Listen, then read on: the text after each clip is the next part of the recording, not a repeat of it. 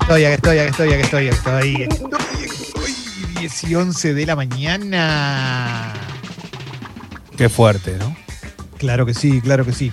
Bueno, recordad que todos los contenidos de Sexy People van a Sexy People Podcast en Spotify. ¿eh? Ahí nos podés encontrar. Sexy People Podcast en Spotify. Además, podés descargarte los programas completos de Congo.fm. De Congo.fm. Ahí podés descargar los programas completos. Mm, En redes sociales somos Sexy People Radio. ¿eh? Recordá que mañana, mañana eh, es el sorteo del kit del Ghost of Tsushima, ¿eh? que incluye también los auriculares, el headset para, para jugar de HyperX, ¿eh? que te acompañan ahí, también viene con una remera, ¿eh? está buenísimo. Y además vamos a sortear tres mochilas, tres mochilas adidas de The Last of Us 2. ¿Mm?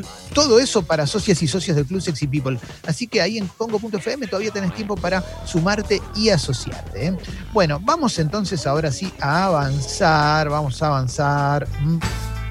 con un montón de cuestiones, con las noticias. Arranco con Infobae, hoy hace varios días que... no arrancaba con Infobae. Dice reforma judicial con malas señales y a contramano de un necesario acuerdo frente a la crisis.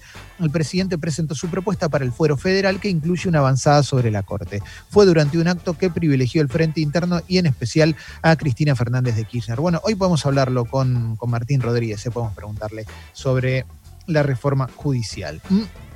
A ver, a ver, a ver. Sigo, ¿eh? antes y después. Abrieron las peluquerías después de 131 días. Muchas personas lo esperaban. ¿eh? Eh, sí, hubo, hay muchísimos protocolos para cortarte el pelo. ¿eh? Van a poder dar muy pocos turnos. Vas a tener que esperar. Pero bueno, es todo por tu seguridad. Eso tenelo en cuenta. Eso tenelo en cuenta. Pero sí, hay un montón de gente. Yo lo necesito, de hecho. Yo estoy con unas chapas terribles, terribles. Parezco Aníbal Silveira en un buen día. Bueno, eh, dijo, acá hay otra nota. de- tremendo, ¿no?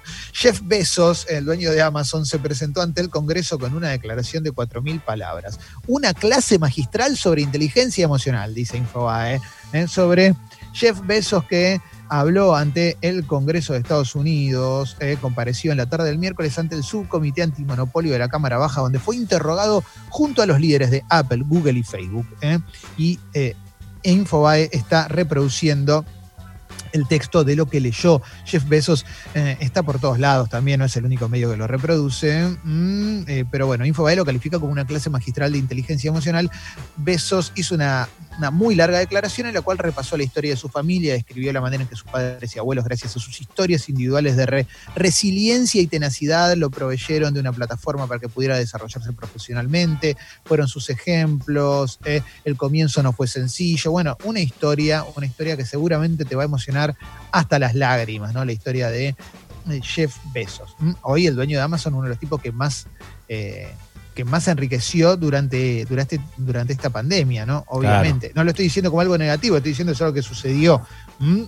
Lo que pasa Bueno. que a mí, a mí siempre que estos personajes se presentan ante la corte, la justicia, o también que, o que tienen que ir a, a- a- a decir algo por tal motivo, ¿eh? más allá de que esto sea algo más concreto, yo digo, ¿estos tipos qué son? Eh, Este tipo tiene, eh, tiene más guita que un PBI de un país, entonces, ¿qué, ¿cómo haces para...? No sé, es como medio difícil, digo, pero ese tipo está manejando parte del mundo de verdad, no es joda. Sí, sí, sí, sí, sí, sí. Eh, Em. muy, muy, muy, son muy grosos, son, tienen mucho poder, loco. Sí, sí, sí, por eso generalmente tienen, terminan presentándose ante, ante el Senado por cuestiones o de monopolio, o Siempre. de prácticas poco legales, o de que no pagan los, los impuestos que tienen que pagar y demás. ¿eh? Atenti a eso también. ¿eh? Claro, la plata que hacen también muchas veces tiene que ver con que, claro, no pagan todos los impuestos que paga el resto de los mortales. Exactamente. Mientras tanto, la NASA lanzó su robot Perseverance hacia Marte, ¿eh? con la misión de hallar rastros de vida en el planeta rojo. ¿eh? Es un laboratorio de seis ruedas. ¿eh? La hace a grandes rasgos, ¿no? Esto dice Infobae en Perseverancia, el nuevo robot de la NASA. Bueno, a ver, eh, continúa la investigación para hallar a Facundo Astudillo Castro, que van tres meses de su desaparición, tres meses de la desaparición de Facundo Astudillo Castro. Bueno, me voy a ir ahora a la etapa de Minuto 1, mm, de minuto1.com para continuar con el repaso de las noticias. Alberto Fernández encabeza dos reuniones clave para definir cómo sigue la cuarentena. Esta mañana se confirmaron 23 nuevas muertes por coronavirus en el país. Son 3.311 las víctimas fatales. ¿Mm? El gobierno le va a dar un subsidio extraordinario durante tres meses a becarios y becarias del CONICET. Murieron 16 residentes de un geriátrico de San Miguel tras su evacuación por un caso de coronavirus. En Japón volvieron a cerrar los bares tras un nuevo récord de casos de coronavirus. A ver, vamos a abrir la nota de Japón porque me da curiosidad ver cómo está Japón hoy. ¿eh? A veces, eh, no sé, me genera esa, cuestión de saber cómo están los otros países, lo cual tiene una lógica que, no hay que explicar demasiado, la verdad. Clemen. En, en las últimas 24 horas se registraron 1.270 casos positivos y 367 en Tokio. ¿Mm? El gobierno de esa ciudad ordenó otra vez el cierre de bares nocturnos. Sí, Jessy, querías agregar. No, sí, que estaba pensando que además en Japón, eh, capaz que esto tiene, tiene que ver, los bares son muy chiquititos. Vos estás ah, muy cerca de la gente y, tal vez esto está relacionado con eso. Los tienen que cerrar porque no podés tener esa distancia que, te, que pretenden y que podemos llegar a tener acá. Ahí va, ahí va. Em, para el polideportivo, después, fumando y sin hablar de fútbol, reapareció Daniel Osvaldo e hizo un sorpresivo anuncio, Leo. sí, en un, rato hablamos. se, viene, se viene un nuevo video del grupo Barrio Viejo, ¿eh? de, Daniel Osvaldo. Bueno, con un look medio Peaky Blinders, ¿viste? En Mar del Plata, el Dani Osvaldo. Mar del Plata analizan habilitar gimnasios, natatorios y estudios de yoga en los próximos días. ¿eh? Bueno, terminó el Hot Sale 2020 y hay un ranking de productos más vendidos. Esto me genera mucha curiosidad, así que vamos a, abrir eh, esta, esta noticia. El consumidor valoró los bienes para estar en casa. ¿eh? Rubro comidas y bebidas marcó un crecimiento superior al 900% en el número de transacciones, ¿eh? seguido por la categoría casa y hogar con 390%, electrónica con un incremento del 305% e indumentaria con 257%. ¿eh?